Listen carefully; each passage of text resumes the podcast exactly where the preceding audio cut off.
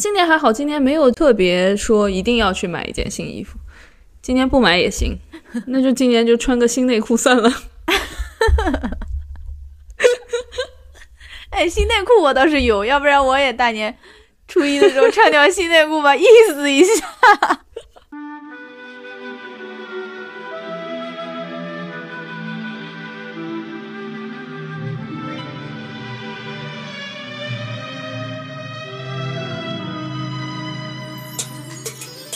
怎么能哭呢？Hello，大家好，我们是自由的猫，我是小易。biu biu，你是谁啊？我是家毛。你在干嘛？我在回个微信。你能不能专心一点？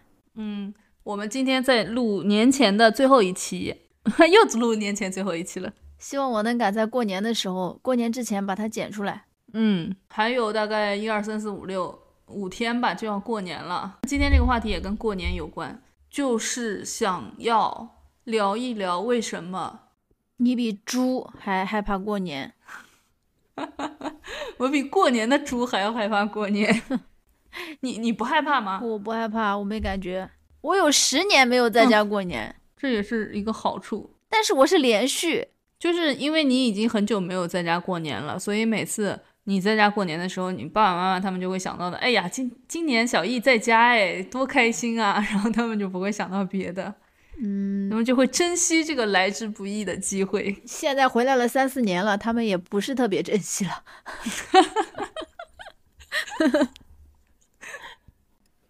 笑死我了！那你第一年肯定是感觉最好的一年哇？第一年是什么时候啊？第一年应该是二零二一年。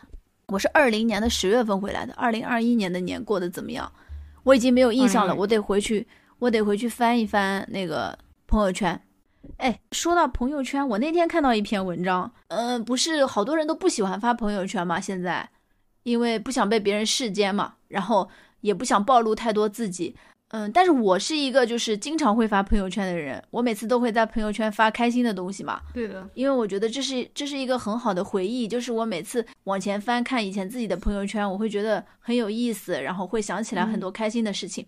然后包括嗯，我的朋友圈我也不会屏蔽，就是我一直都是打开到我第一条朋友圈都能看见。如果你能有那么三天时间 翻的话，你应该是能翻完我所有的朋友圈。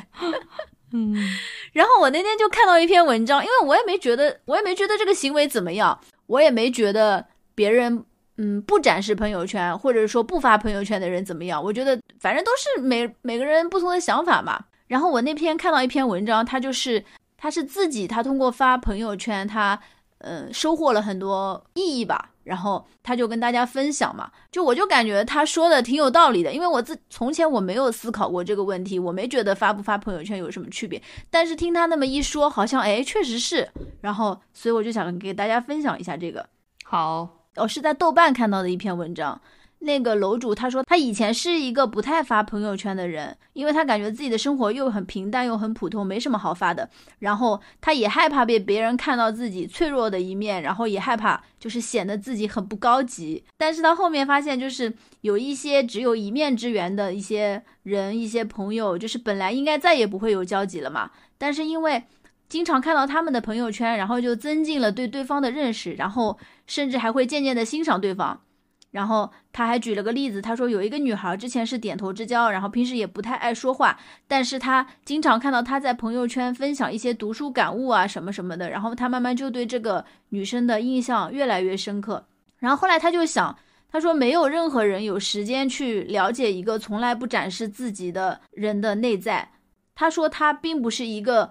呃，完全不需要社交的人，他说，如果可以通过大方的展示真实的自我来获得连接的话，也是一件很好的事情。即使没有互动，就是记录下来生活中的小美好，然后以后再来翻的时候，也会觉得很开心。然后后来他就就开始了这个习惯嘛，就是坚坚持在朋友圈里面记录自己的这些呃美好时刻啊，或者说自己的一些进步啊什么的。然后他就归纳了几条，就是。坚持发圈给他带来的好处嘛？他说，第一个是增进了旧连接，就是他每次发他自己的近况的时候，会有一些很久没联系的老朋友会给他留言啊、点赞啊，甚至还会去找他聊天，就感觉消失的友谊就有回来一点。哦，有时候还会在朋友圈的下面跟一些之前经常一起玩的人互动吧，他觉得这种感觉也很好。然后第二个就是增加了新的连接，就是他喜欢看书嘛，然后他会在朋友圈发一些自己最近看过的书啊，然后一些感悟什么的。然后以前有一些完全不熟的微信好友，他们就是通过朋友圈了解到他嘛，知道有共同的爱好，然后他甚至因为这个还收获了新的友谊。然后第三个就是做。呃，年终回顾的时候，他就觉得自己虽然是个普通人，但是完全没有虚度光阴。他说他翻朋友圈就发现自己欣赏了很多美好的作品，然后有自己的小小努力，比如说，呃，学了一项什么新的技能之类的，然后去了哪些好玩的地方，然后和好朋友一起做的一些有趣的事情。然后第四个就是在心态上的转变，就是接纳自己嘛。他说，他开始接受自己是一个幼稚的人，就是接受自己发的东西在那些大佬看来是很幼稚这么一个事实。但是他就觉得我就是这样的人，我能接纳我自己这样，我也会慢慢的成长。就是这种心态，就是慢慢的越的越来越能接纳不完美的自己，就是很能归纳，很能说。然后我以前因为我从来没有去思考过这些问题嘛，我也没觉得说发朋友圈。仔细去想想，列个什么一二三，它究竟有哪些优点？但是我觉得，就是听他这么一说，我觉得确实是我自己也觉得，确实是这一些感受深有体会。就比如说，嗯，发通过发朋友圈，可以跟你以前的一些好朋友，比如说像我回到苏州之后，我成都的那些好朋友，我平时经常会在我的朋友圈或者他们的朋友圈下面跟他们互动，互相留言什么的。然后还有一些。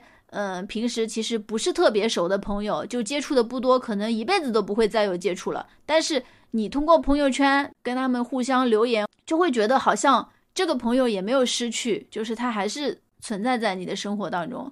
还有就是记录自己的美好时刻嘛，生活当中的。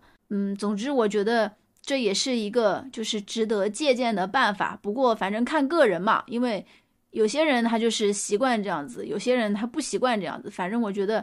如果你觉得这个东西蛮有兴趣，你也想尝试一下，我觉得那就可以大胆的尝试一下。我最早的一条朋友圈是在二零一三年发的，啊，嗯，就是一直到现在十十多年了，反正我的朋友圈都是敞开的，就是可以从我朋友圈可以翻到十年前我的那个幼稚的状态。刚才为什么我们会聊到这个啊？因为你说你要翻一下你的朋友圈，然后你才知道二零二一年你的生活、你的过年过得怎么样。嗯，对对对，然后我就插了这么一个巨大的话题进来。对的，哎，我记得朋友圈它是有一个地方是可以直接选，可可以直接选年度的呀。我怎么找不到了？哦，在这儿，在这儿找到了。哦，我还有一个小 tips。就是，嗯，呃，如果你偶尔发一些，就是你自己觉得特别矫情，呃，又不想让所有人都看到你这么矫情的一面的那种朋友圈的话，你可以先发一个私密，然后等到 我知道发出去之后，过两天你知道别人不知 道啊，好好好好好，每次都要打断我，烦死了。周老师教我的，这是我教你的。你什么时候教我的？不是就是我教你的，是你自己没有印象了。我记得很清楚，是我跟你说的。你当时就是两个不同的人跟我说过同样的话。哼，你只记得你的周老师，反正满脑子都是周老师，周老师。哼，然后就是私密以后，然后过几天再打开，然后这样的话就只会有关心你的人。对的。想去朋友圈看一看你就是近况的人，他才能看到你的这些信息，然后就能屏蔽掉大部分的那些嗯你不想让他们看到的人。是的，嗯，我我继我接着你的话题说啊，我 最早的一条是二零一七年三月六号发的朋友圈停用，哈哈哈哈哈哈，怎么这么，哈哈啊。怎么这么讽刺啊！当时的那个表情包是，嗯，表情包上面写的字是“我们仙女不需要良心”。哎呦天呐，为什么是二零一七年？哦，你把前面朋友圈都删了是吧？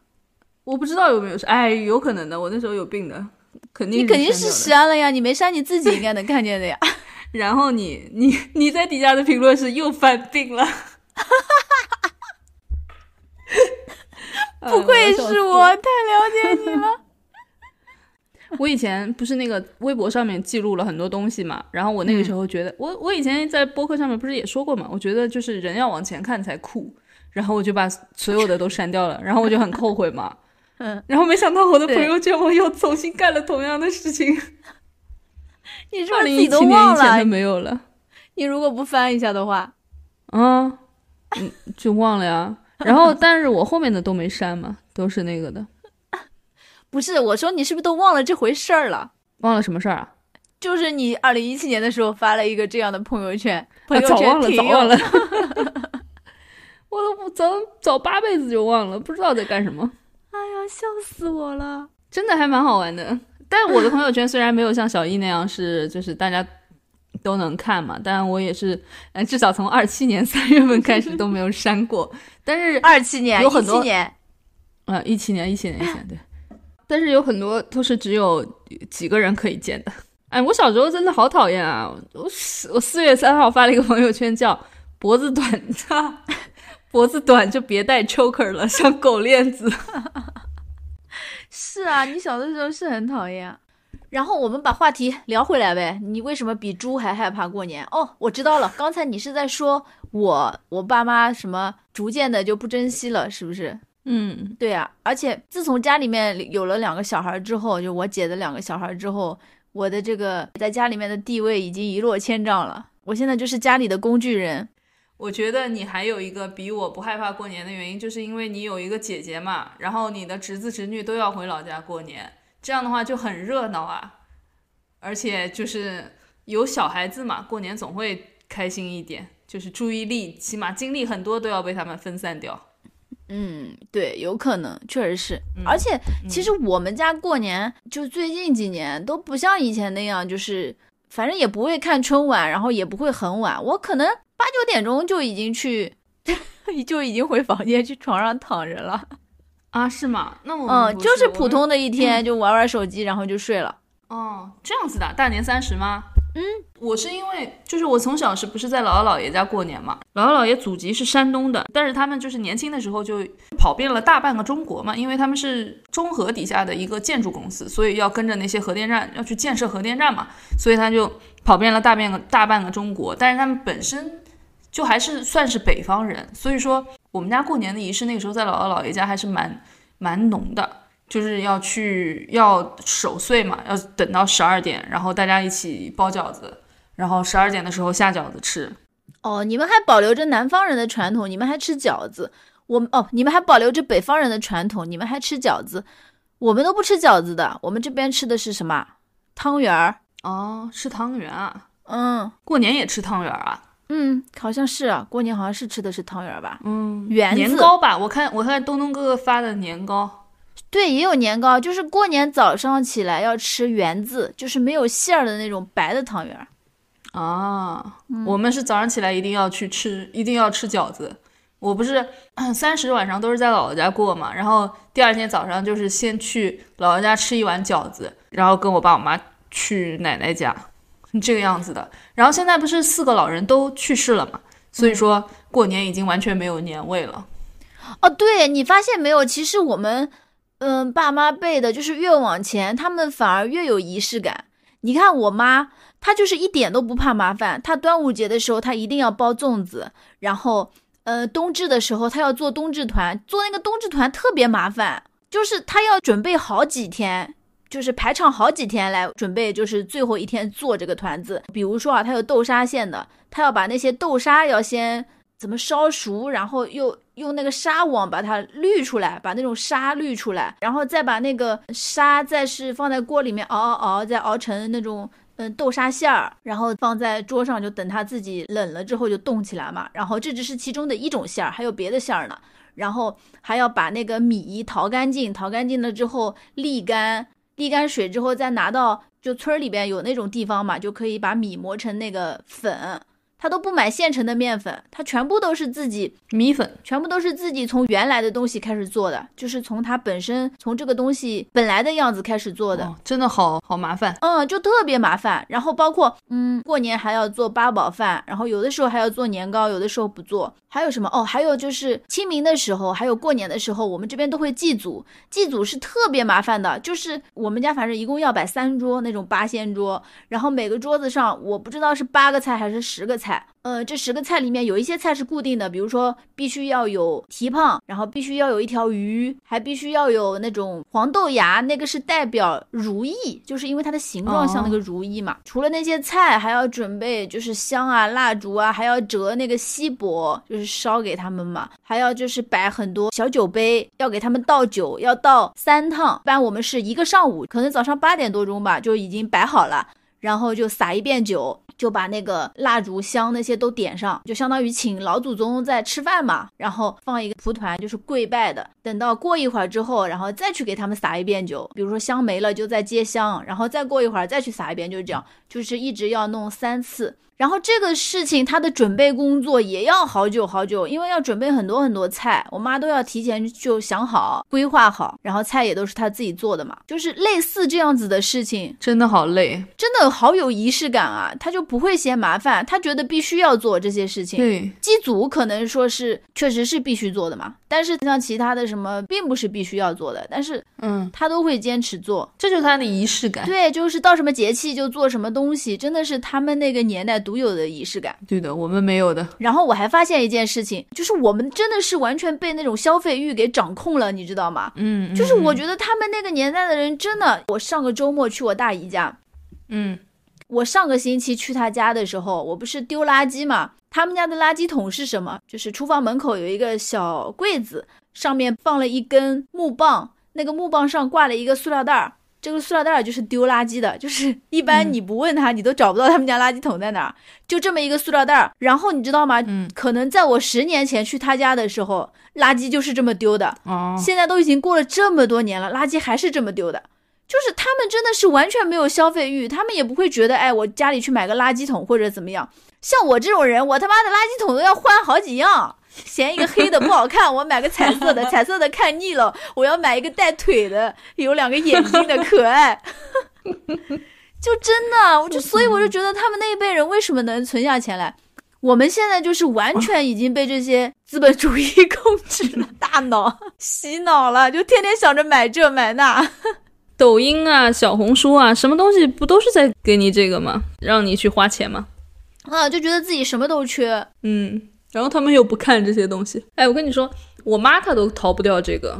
嗯，她今天不是来我这儿嘛，就是因为她说她要拿快递，就是厨房里面用的东西嘛。然后她买回来以后发现一点都不适用，但是她看的时候就特别想买，她就说：“哎呀，我怎么变得跟你小姨一样了？因为我小姨就是那种，我有一次去她家，我发现他们家就那个时候唯品会才才才才做起来，他们家有就是有一面墙，从上到下全是唯品会的盒子。”我小姨特别夸张，就买了好多好多东西，就是看到什么都想买，看到什么都想买。对他们其实跟我们当年刚接触网购是一样的。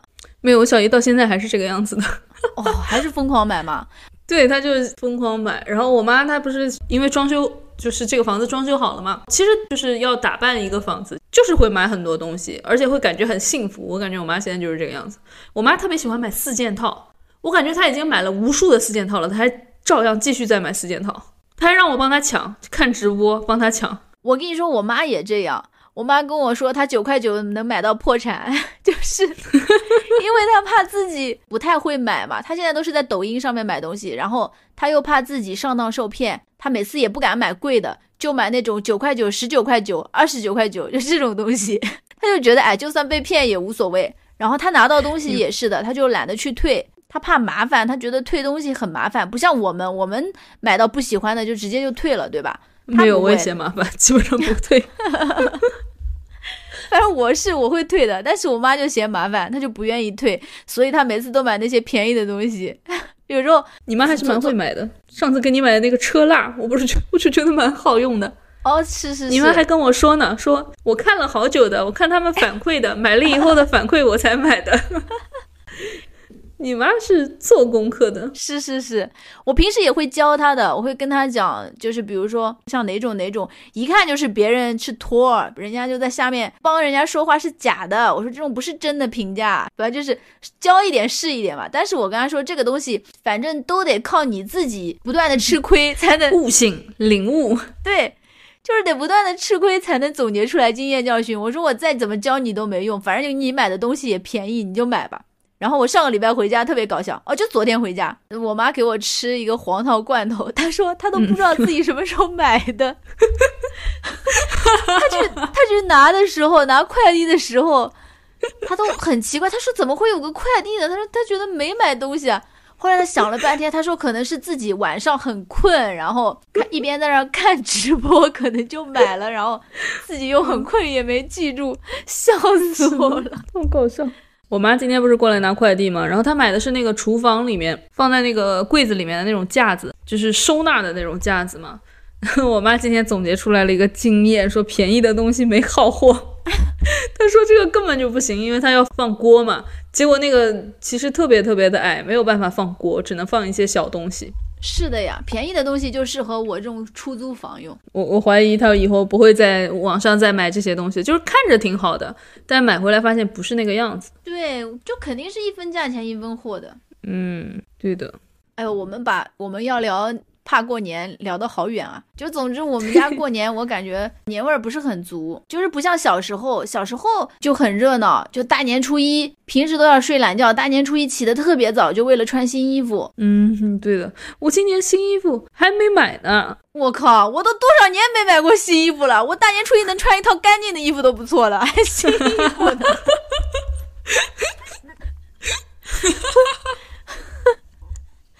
我大年初一对我来说就是普通的一天。我大年三十穿是穿的什么，我大年初一起床我就还穿什么。我甚至不会换一套干净的衣服，反正就 真假的。对啊，因为我平时不都穿工作的衣服嘛。然后嗯嗯嗯嗯嗯，对，那你是有特殊情况啊？大年三十放假我就穿哪套，我大年初一就还穿哪套，我不反正就不会。专门去换一套干净的衣服，不像小时候，新衣服一定要留到大年初一穿。我记得我小时候有一年，我的新衣服的一双鞋子是那种踩了后面会亮灯的。嗯，我知道。然后我小时候也特别喜欢那个，嗯。然后我穿了那个鞋，我舍不得它亮灯，我觉得 你就垫着脚走是吧？对，我白天舍不得它亮。我就一直垫着脚走路，然后后来被我妈骂死了，因为我觉得白天亮大家都看不见，怪可惜的。我要让它晚上亮，然后我发现都是垫脚走路。后来我告诉我你妈怎么骂你的。我忘了，我就记得我都养成习惯了，就是老是走路就喜欢垫脚嘛，就反正是走了还挺久的，就就养成习惯了，笑死我了。那我过年我是要穿新衣服的哦。你现在还这样啊？我现在还这样，我就是大年初一第一天，我是从里到外，从内裤都是新的，你知道吗？啊，那每年得买多少衣服啊？嗯。不用买多少衣服吧，内裤就可能以前就新买的是新的内裤吗？我知道，我的意思是，那不是每年都得买一件新衣服啊？那冬天的外套那么多新衣服穿得完吗？就穿不完哎，我就有好多好多大衣，我全都是大衣，我都不知道自己有那么多大衣。我现在不是搬家嘛，搬到这边来，然后就把那边的东西带过来，然后这边不是柜子大一点嘛，那边的柜子要小一点，那边的柜子就有好多东西都是收着放的，放到箱子里啊，或者是放到什么什么地方的。然后这次把它整理整理，全都带回来。我挂了，就是我这边这个大柜子哦，挂了一柜子的大衣。哇塞，就只是大衣而已。对呀，你都四十岁的人了，你想，你从二十岁每年开始买一件大衣，你都有二十件大衣了。对 的。然后我今天还跟我，我今天还跟我嫂子讲呢，我说我除了大衣就是羽绒服，我没有中间的棉袄。我在想说，我今年要不要买棉袄？然后他就跟我说：“不要买棉袄，一点都不实用，没有穿棉袄的季节，没有穿棉袄的气温，大衣就可以啊。大衣跟棉袄不是差不多吗？啊，我也觉得大衣还那个一点，但是我大衣太多了，你看又掉入了消费主义的陷阱，就是每年都要穿新衣服是吧？今年还好，今年没有特别说一定要去买一件新衣服，今年不买也行。”那就今年就穿个新内裤算了。哎，新内裤我倒是有，要不然我也大年初一的时候穿条新内裤吧，意思一下。是的，浑身上下总得有点新的。因为也没时间了嘛。然后最近不是天气又不好嘛，要去买衣服的话也挺烦的。嗯，确实是。怎么能哭呢？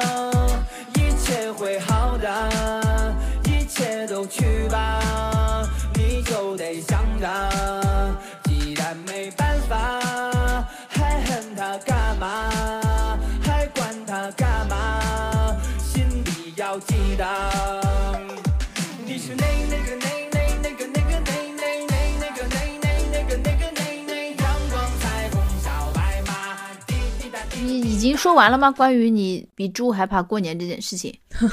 我比猪还怕过年，还没有开始说呢。比猪还害怕过年，就是你过年的时候，就是现在不是姥姥姥爷、爷爷奶奶都不在了嘛，然后就剩我、我爸和我我妈，我们三个人一起在家过年。一个是没有什么气氛，还有一个就是大家没有什么可以聊的了，天天都在一起，没有什么可以聊的了。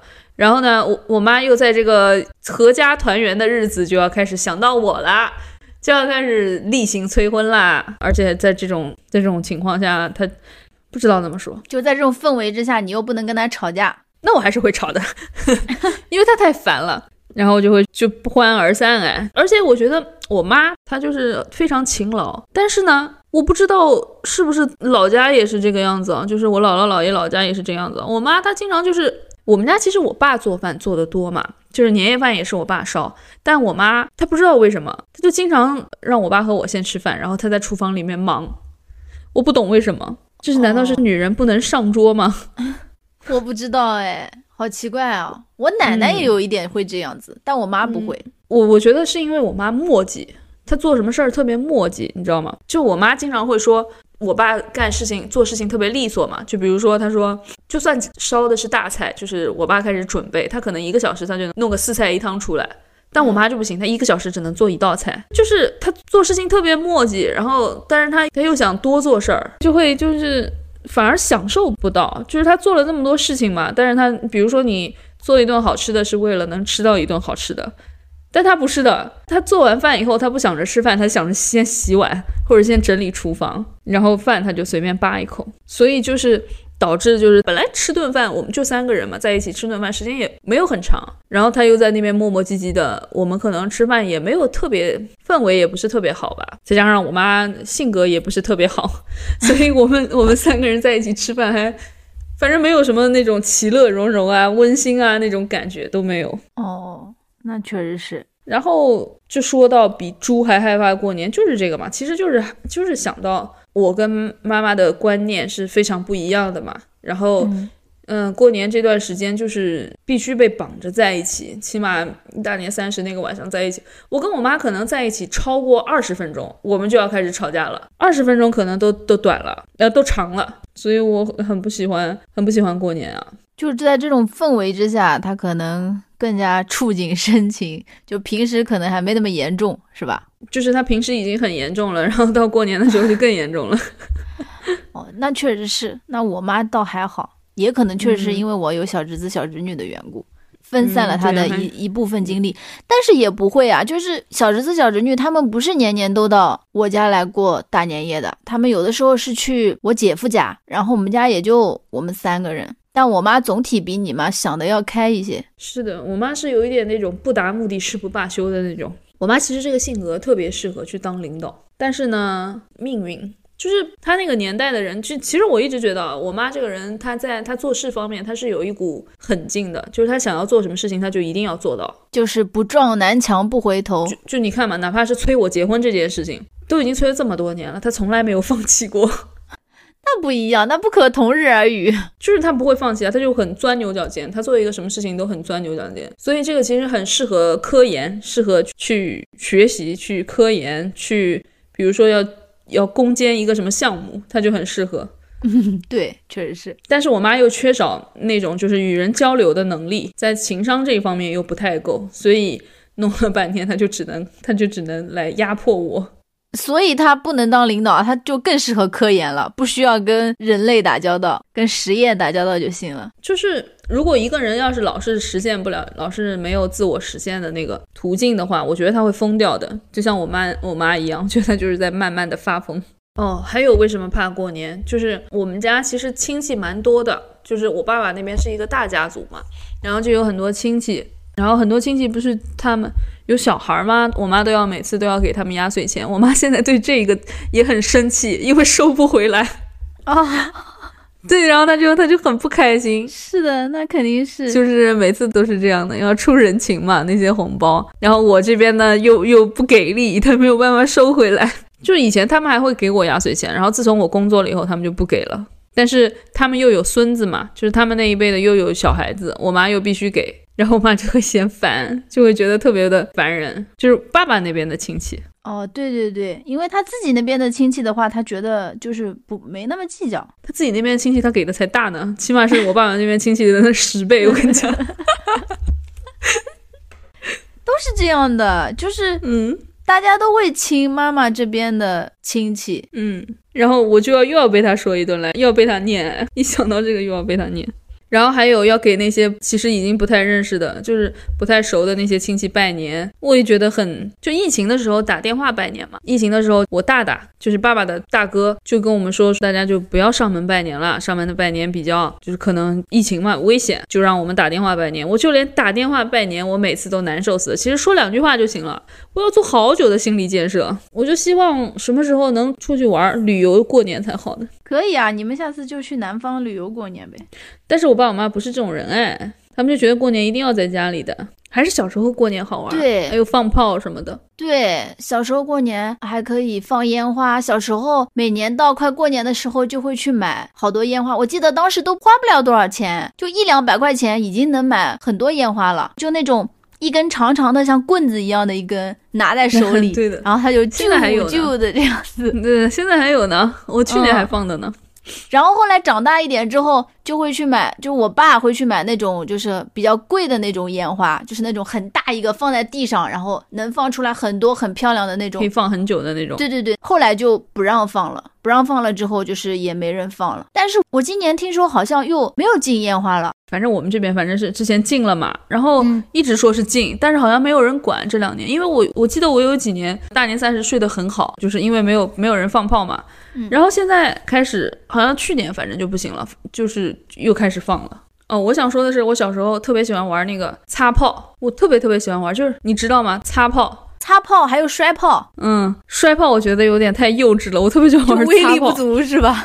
嗯，然后还有那个窜天猴。嗯，那个时候我跟我哥一起玩嘛，我跟我就是妈妈那边的那个表哥一起玩，然后我们那时候才皮呢，就是我们我姥姥家不是在二楼嘛，然后。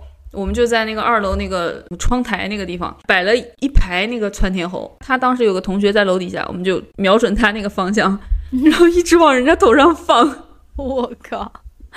然后那个男生还其实是一个校霸一样的，我就不知道我哥哪来的勇气往人家头上放。然后他就准备冲上来打我们俩。我们就在那个已经想到了这一点嘛，我们就在那个楼梯口又放了一排窜天猴，又把它全点了，然 后气死了。啊，就他们他姥姥家是住在我姥姥家楼上哦，反正我就觉得特别搞笑，我觉得那是我童年里面最快乐的一次放烟花，让你印象深刻。嗯，那个时候不是还有那种擦炮，就是擦炮不是很细的一根嘛，然后当时有那种巨无霸，你知道吗？就会出那种很粗很粗的那个巨无霸，然后我不是特别敢玩。但我有一次鼓足了勇气，就鼓鼓足了勇气把它擦着了，然后往地上一扔，我就开始没命的跑。那个时候我在姥姥家后面嘛，然后一擦着，一往地上一扔，我就立刻跑，就跑回到姥姥家，就相当于是当时在他楼后面，我就跑到了，拐了一圈，拐到了楼前面，绕了那个楼一圈嘛。对，绕了楼一圈。但是你放炮的意义是什么？你还知道那个炮在？他，你还听得见他响吗？对我就是边跑边听，边跑边听，怎么也听不到，所以我才跑了那么远呀。后来我发现是个哑炮，气死我了，给我。那那个炮的威力到底大不大？嗯，很大的，就是小时候不是还特别皮皮嘛，就把那个放到水里面扔。我以前还扔放到过下水道里面扔，但其实这个不是特别危险嘛。还好那个时候没有出事儿，大家千万不要跟我学。就那个特别大那个巨无霸那个，他们就把用好多东西压住，然后它都能把它崩开，就还是真的挺大的，威力挺大，有点像二踢脚了，就比二踢脚要小一点点嘛，就那种感觉。我们倒没有那种大的，但是我们会把那种小的摆一圈，就是围成一个圆圈。对对对，就是所有的火药朝中间，然后围成一个圆圈，然后把它点着。是的，是的，我们也干过这事儿。然后还把它瘸开，然后从中间点。对对对，然后弄开了以后，直接点里面的火药，还会。嗯，哎呀，擦炮真是太好玩了。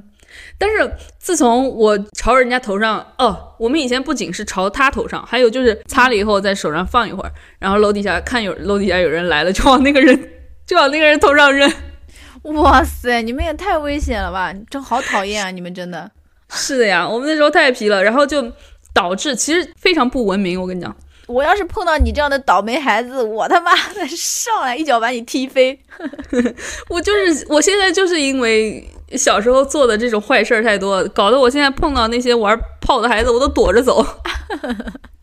真的，我我特别怕他们玩炮，因为我知道他们会干这种事情嘛。我知道，因为这种事情对小孩来说还是蛮有吸引力的，所以我真的很害怕，就是现世报嘛。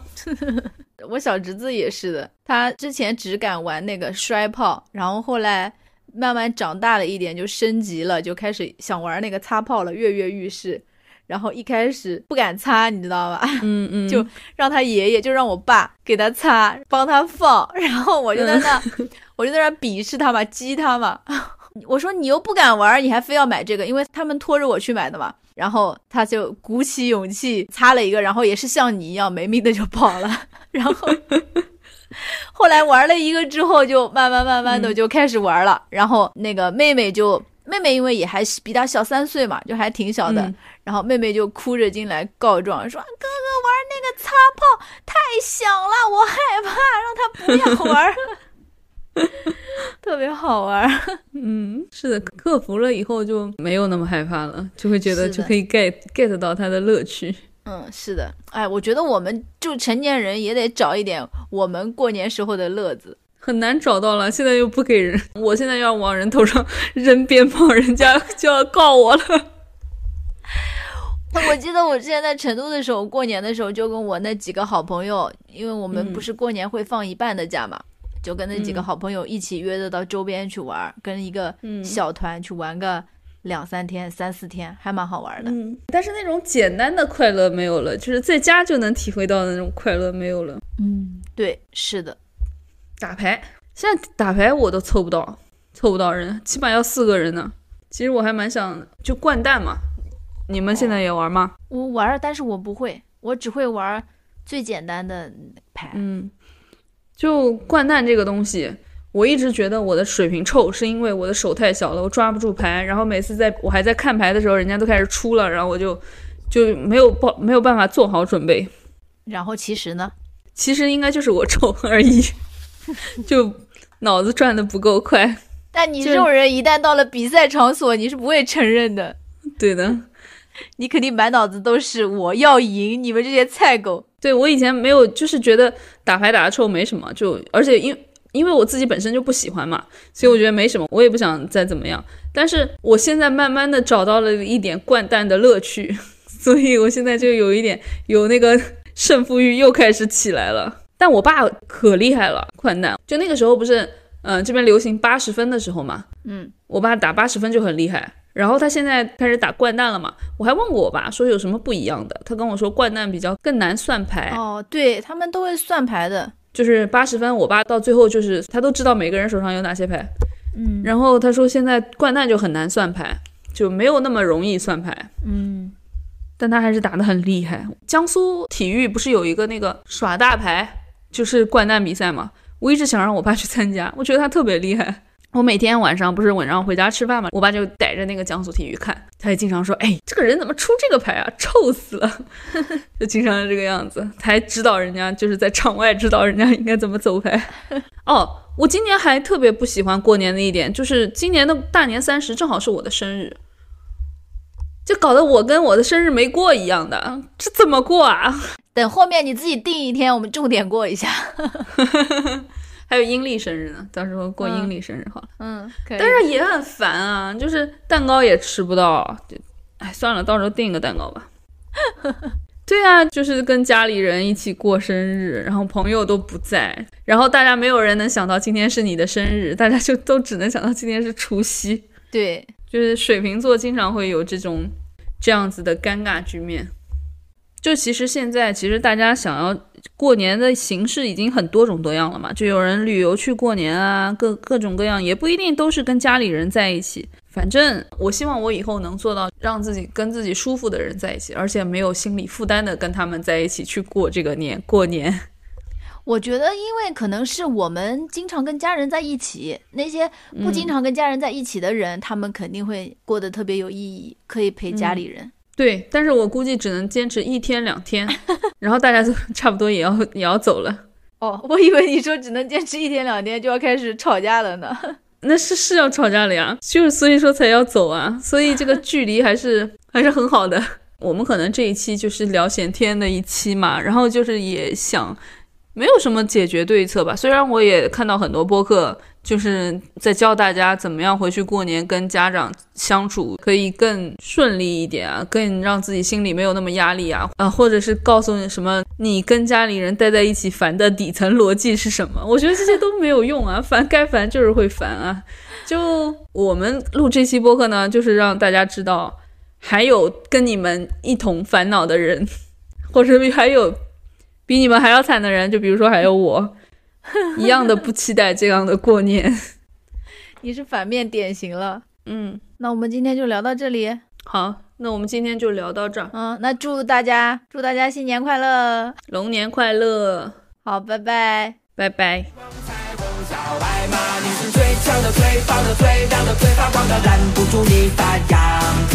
最好的，最俏的，最妙的，最骄傲的，尽情的盛开吧！你就是最强的、最棒的、最亮的、最发光的心，需要你哄它。你是最好的、最强的、最妙的、最骄傲的阳光彩虹小白马。你是最强的、最棒的、最亮的、最发光的，拦不住你发芽。你是最好的、最强的、最妙的、最骄傲的，尽情的盛开吧。你就是最强的、最棒的、最亮的、最发光的心，需要你哄它。你是最好的，最佳的，最妙的，最骄傲的，阳光彩虹小白。